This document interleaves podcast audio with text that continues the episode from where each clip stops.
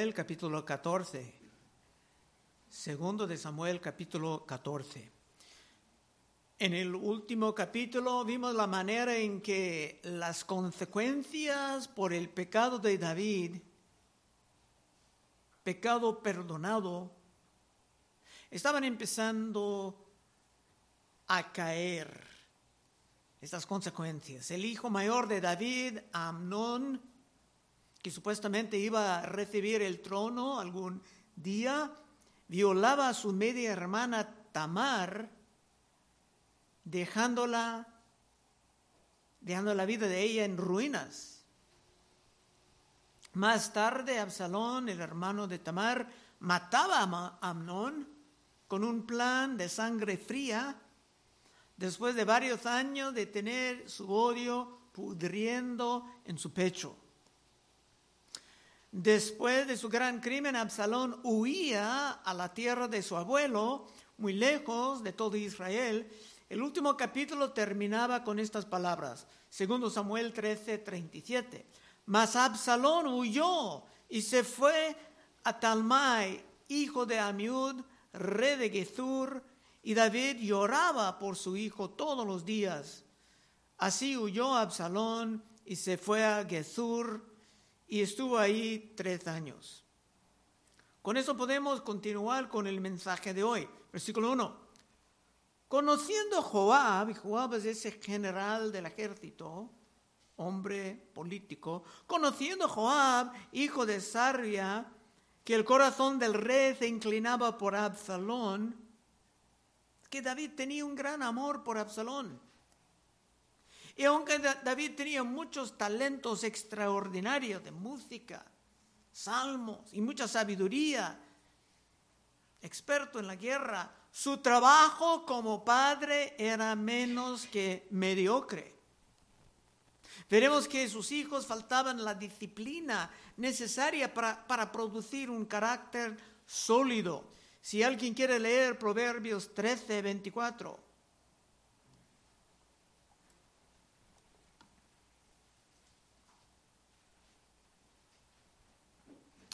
Proverbios 13, 24.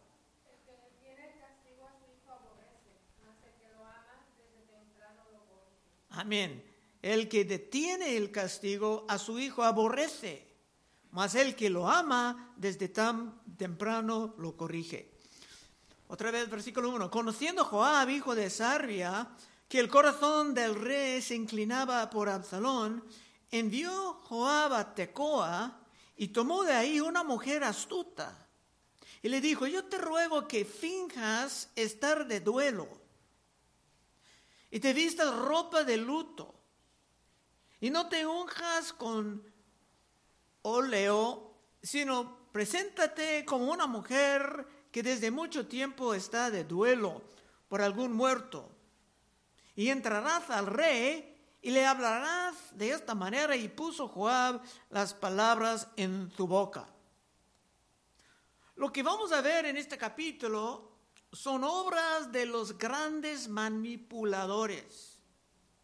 Se van a presentar un cuento como la parábola de Natán, que producía en David el gran arrepentimiento, pero esta vez no será nada inspirado por el Espíritu Santo, sino que se va a tener verdades medias mezcladas con, mezcladas con errores que vienen más bien de abajo. Cuatro. Entró pues aquella mujer de Tecoa al rey y postrándose en tierra sobre su rostro, hizo reverencia y dijo, socorro, oh rey. La mujer es una talentosa ella sabe muy bien cómo portarse en la presencia del rey y cómo Abigail era capaz de convencer a David a no atacar a Nabal. Joab está esperando que otra vez David va a escuchar lo que parece la sabiduría de una mujer. Cinco. Y el rey le dijo, ¿qué tienes? Y ella respondió, yo soy, a la verdad, soy una mujer viuda y mi marido ha muerto. confirmada dos veces. Antes que nada, era la responsabilidad del liderazgo de Israel ayudar a las viudas, a los huérfanos y otros que tenían una gran desventaja en la vida. David escribía en Salmo 68, 5, Padre de huérfanos y defensor de viudas es Dios en su santa morada.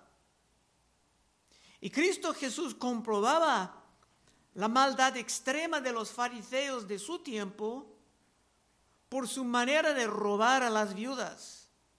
Lucas 20, 46. Cristo hablando, guardaos de los escribas que gustan de andar con ropas largas y aman las salutaciones en las plazas y las primeras sillas en las sinagogas y los primeros asientos en cenas que devoran las casas de las viudas. Y por pretexto hacen largas oraciones, estos recibirán mayor condenación. En la mente de Cristo había condenación y mayor condenación. Así que los que andaban con Dios realmente tenían que proteger a las viudas, estaba en la ley. Y la mujer ya va a empezar su cuento. Seis. Tu sierva tenía dos hijos y los dos riñeron en el campo, como Caín y Abel. Y no habiendo quien los separase, hirió el uno al otro y lo mató. La historia tenía que incluir un asesino. Y los asesinos están en todos lados del contexto de lo que está pasando aquí. Antes que nada, Joab mataba a Abner por matar a su hermano en defensa propia. David era culpable de matar a Urias, la esposa de Betsabé. Y finalmente todo el cuento aquí es para rescatar a Absalón, que mataba a su hermano en el último capítulo. Siete. Y aquí toda la familia se ha levantado contra tu sierva, diciendo, entrega al que mató a su hermano para que le hagamos morir por la vida de su hermano a quien mató, y matemos también al heredero, así apagarán el ascua que me ha quedado. La mujer dice que todo lo que tiene por calor y luz es una, una ascua, hablando metafóricamente, no dejando a mi marido nombre ni reliquia sobre la tierra. Ella hace su complot más complicado, diciendo que se quiere matar a su otro hijo no por la justicia de la ley, sino para quitarle la herencia. Si ella no tenía hijo varón, la herencia pasaría a otros de su tribu. 8. Entonces el rey dijo a la mujer, vete a tu casa y yo daré órdenes con respecto a ti. Esta era una respuesta normal en una burocracia, se notaban los detalles, y el caso sería mandado a alguien para una investigación. Pero en esa gran dramatización, esto no será suficiente.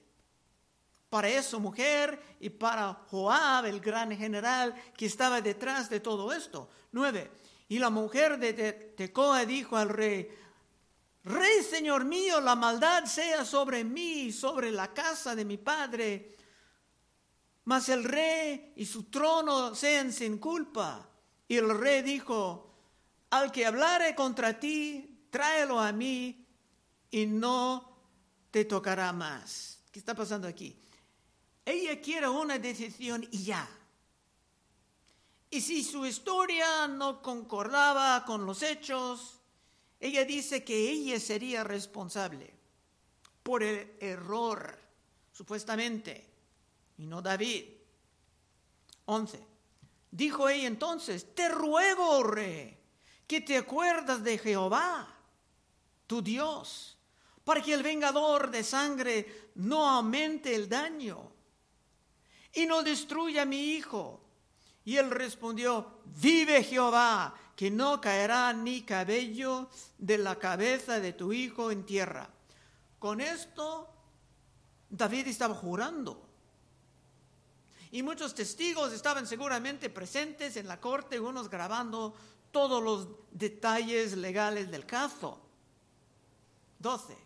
Y la mujer dijo, te ruego que permites que tu sierva hable una palabra a mi señor el rey.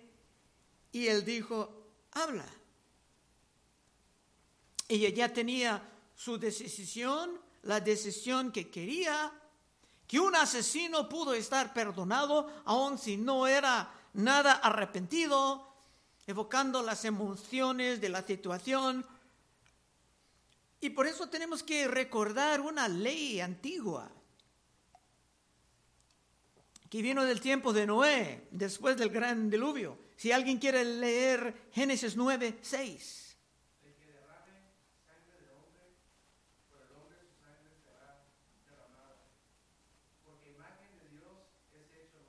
Amén.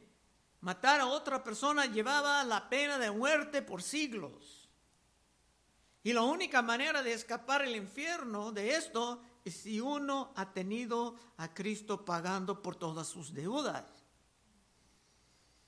Y esto, este versículo vino en tiempos de Noé, porque antes del gran diluvio el mundo estaba tan lleno de la violencia, casi como la nuestra, rogando por el juicio. 13. Entonces la mujer dijo, ¿por qué pues has pensado tú cosa semejante contra el pueblo de Dios? Porque hablando el rey esta palabra, se hace culpable él mismo, por cuanto el rey no hace volver a su desterrado. Ella está regañando al rey ahora. Es muy apta en su manera de manejar la situación. Ahora ella estaba llegando al grano. David pudo perdonar supuestamente un asesino hijo de otra, pero su propio hijo asesino, Absalón, estaba dejado en desterrado lejos de todos. Y dice que David actuaba en contra del pueblo, porque Absalón era bien amado, como posiblemente el sucesor del trono. 14. Porque de cierto morimos y somos como aguas derramadas por tierra, que no pueden volver a recogerse.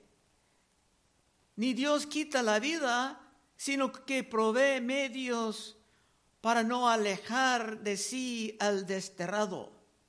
Aquí podemos ver la astucia satánica en todo esto, mezclando la verdad con la mentira. La mujer dice que de cierto morimos y una vez muertos no se puede cambiar nada. Si David se moría por una enfermedad o por guerra, sería imposible reconciliarse con su hijo más tarde. O posiblemente Absalón pudo morirse de manera inesperada y sería imposible reconciliarse. Bueno, es cierto que Dios nos ha dado maneras de recuperar uno que estaba lejos por el pecado, como en el caso del hijo pródigo. Pero el hijo pródigo era muy diferente que Absalón. Lucas 15, 17, recordando la historia del hijo pródigo, que fue lejos gastando toda su herencia pero cuando no tenía nada más y había escasez, dice en Lucas 15, 17, y volviendo en sí dijo, ¿cuántos jornaleros en casa de mi padre tienen abundancia de pan? Y yo aquí parezco de hambre. Me levantaré e iré a mi padre y diré, Padre, he pecado contra el cielo y contra ti. Ya no soy digno de ser llamado tu hijo. Hazme como uno de tus jornaleros. Y levantándose vino a su padre, y cuando aún estaba lejos, lo vio su padre y fue movido a misericordia y corrió. Y se echó sobre su cuello y le besó. Y el hijo le dijo, Padre, he pecado contra el cielo y contra ti, y ya no soy digno de ser llamado su hijo. No pudo decir más porque dice, pero el padre dijo a sus siervos, sacad el mejor vestido y vestidle y poned un anillo en su mano y calzado en sus pies. En la historia del hijo pródigo había un arrepentimiento sincero y una nueva humildad esto no veremos nunca en la vida de Absalón, sino que el carácter de Absalón será compuesta de la arrogancia y hasta la insolencia. Así que en todo esto David estaba cayendo en una gran trampa, controlada por los grandes manipuladores. 15. Y el haber yo venido ahora para decir esto al rey, mi señor, es porque el pueblo me atemorizó. Y tu sierva dijo, hablaré ahora al rey. Quizás él hará lo que su sierva diga, pues el rey oirá para librar a su sierva de manera del hombre que me quiere destruir, a mí a mi hijo, juntamente de la heredad de Dios. David ya estaba empezando a sospechar que algo estaba falso en todo esto. Se empieza su historia, se regaña al rey, ahora trata de regresar a su historia. Y aún hablando dice en 17, tu sierva pues dice, sea ahora de consuelo la respuesta de mi señor el rey pues que mi Señor el Rey es como un ángel de Dios para discernir entre lo bueno y lo malo. Así Jehová tu Dios sea contigo. David sabía que algo no estaba bien en esta historia. Pero de todos modos, estaba bien con la, la conclusión. 18. Entonces David respondió y dijo a la mujer, te ruego que no me encubras nada de lo que yo te preguntare. Y la mujer dijo, hable mi señor el rey. Ahora David está pidiendo permiso a ella. David tenía un lugar en su corazón por la mujer astuta. 19. Y el rey dijo, ¿no anda la mano de Joab contigo en todas estas cosas? La mujer respondió y dijo, vive tu alma, rey, señor mío, que no hay que apartarse a derecha ni a izquierda de todo lo que mi señor el rey ha hablado, porque tu siervo Joab, él me mandó, y él puso en boca de tu sierva todas estas palabras. Se trataban de construir una parábola como la de Natán, cuando él dijo a David, tú eres aquel hombre. Pero la parábola de Natán era divina y esta satánica. Y si sabes toda la historia de Absalón, vas a saber por qué digo esto. 20. Para mudar el aspecto de las cosas Joab, tu sierva, ha hecho esto. Pero mi Señor es sabio conforme a la sabiduría de un ángel de Dios para conocer lo que hay en la tierra. David deseaba tener una manera de reunirse con Absalón y ahora, por el truco negro, había un precedente legal pero en contra del espíritu de la santa ley de Dios. 21. Entonces el rey dijo a Joab, he aquí yo hago esto, ve y hago volver a Absalón. Se ganaron. Pero esto será otra gran derrota para David. 22. Y Joab se postró en tierra sobre su rostro e hizo reverencia Y después que bendijo al rey, dijo, hoy ha entendido tu siervo que he hallado gracia en tus ojos. Rey, Señor mío, pues ha hecho el rey lo que su siervo ha dicho. Joab estaba esperando que esto ha perdonado también a su asesino de Abner. Pero no.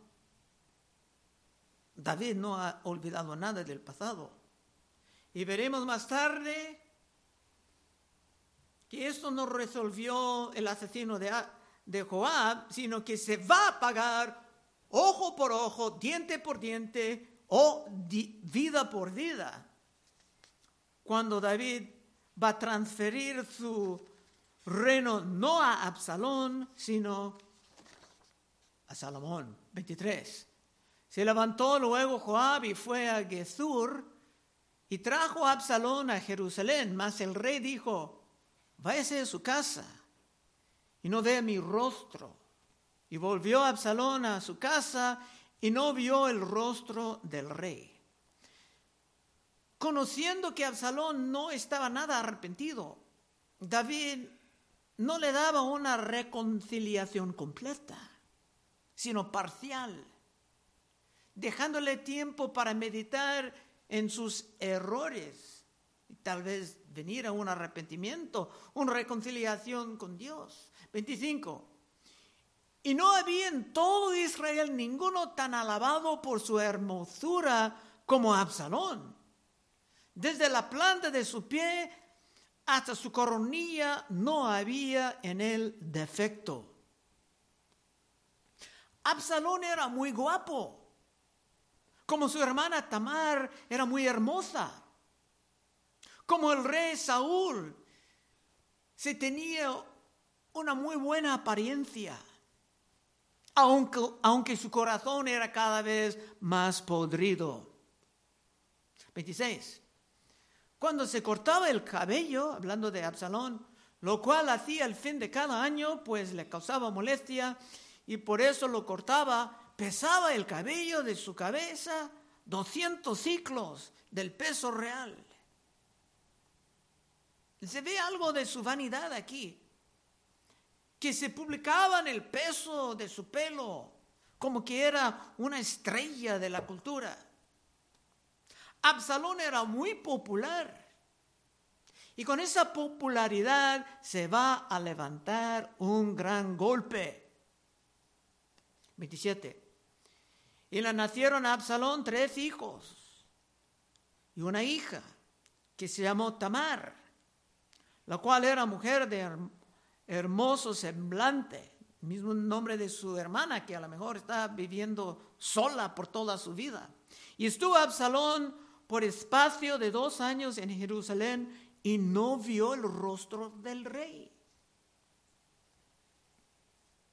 Absalón era un poco reconciliado, pero en su arrogancia, esto no era nada suficiente. No tenía nada de arrepentimiento ni nada de humildad. En fin, no era nada como el joven de la parábola del hijo pródigo. 29. Y mandó a Absalón por Joab para enviarle al rey, pero él no quiso venir. Y envió aún por segunda vez y no quiso venir. Si el rey no deseaba reunirse con Absalón, tampoco Joab iba a verlo, porque tomando el lado de Absalón a estas alturas pudiera ser peligroso. Joab, era un político astuto, aparte de ser un gran manipulador. Pero Joab no era el único gran manipulador. 13. Entonces sus siervos, los siervos ah, de Absalón, Absalón hablando con sus siervos, dice, mirar el campo de Joab está junto al mío y tiene ahí cebada id y prendedle fuego. Y los siervos de Absalón prendieron fuego al campo. Eran muy obedientes estos siervos. Que quiere destruir, quiere matar, cualquier cosa lo haría porque estaban convencidos de que Absalón sería el próximo rey. Como otro gran manipulador, Absalón sabía cómo agarrar la atención de alguien. Y Joab tenía que avanzar con cuidado, porque sería posible que Absalón sea el próximo rey. 31, estamos casi llegando al fin. Entonces se levantó Joab y vino a casa de Absalón y le dijo, ¿por qué has prendido fuego tus, tus siervos a mi campo? El carácter verdadero de Absalón ya era evidente, muy arrogante hasta insolente. Su vida, su vida no va a durar mucho, si sabes la historia sino que David va a perder el tercer de los cuatro hijos que tiene que perder juzgando a sí mismo por la parábola de Natán. 32. Y Absalón respondió a Joab, he aquí, yo he enviado por ti diciendo que viniese acá con el fin de enviarte al rey para decirle, ¿para qué vine de Jesús? Mejor me fuera estar aún allá Vea yo ahora el rostro del rey, y si hay en mí pecado, mátame. Absalón estaba convencido de que él mismo era inocente, la víctima de una injusticia. El diablo ya tenía la mente de Absalón lista para levantar su gran rebelión, multiplicando para David las consecuencias de su gran pecado. Último versículo 33. Vino pues Joab al rey y se le hizo saber. Entonces llamó a Absalón, el cual vino al rey inclinó su rostro a tierra delante del rey y el rey besó a Absalón.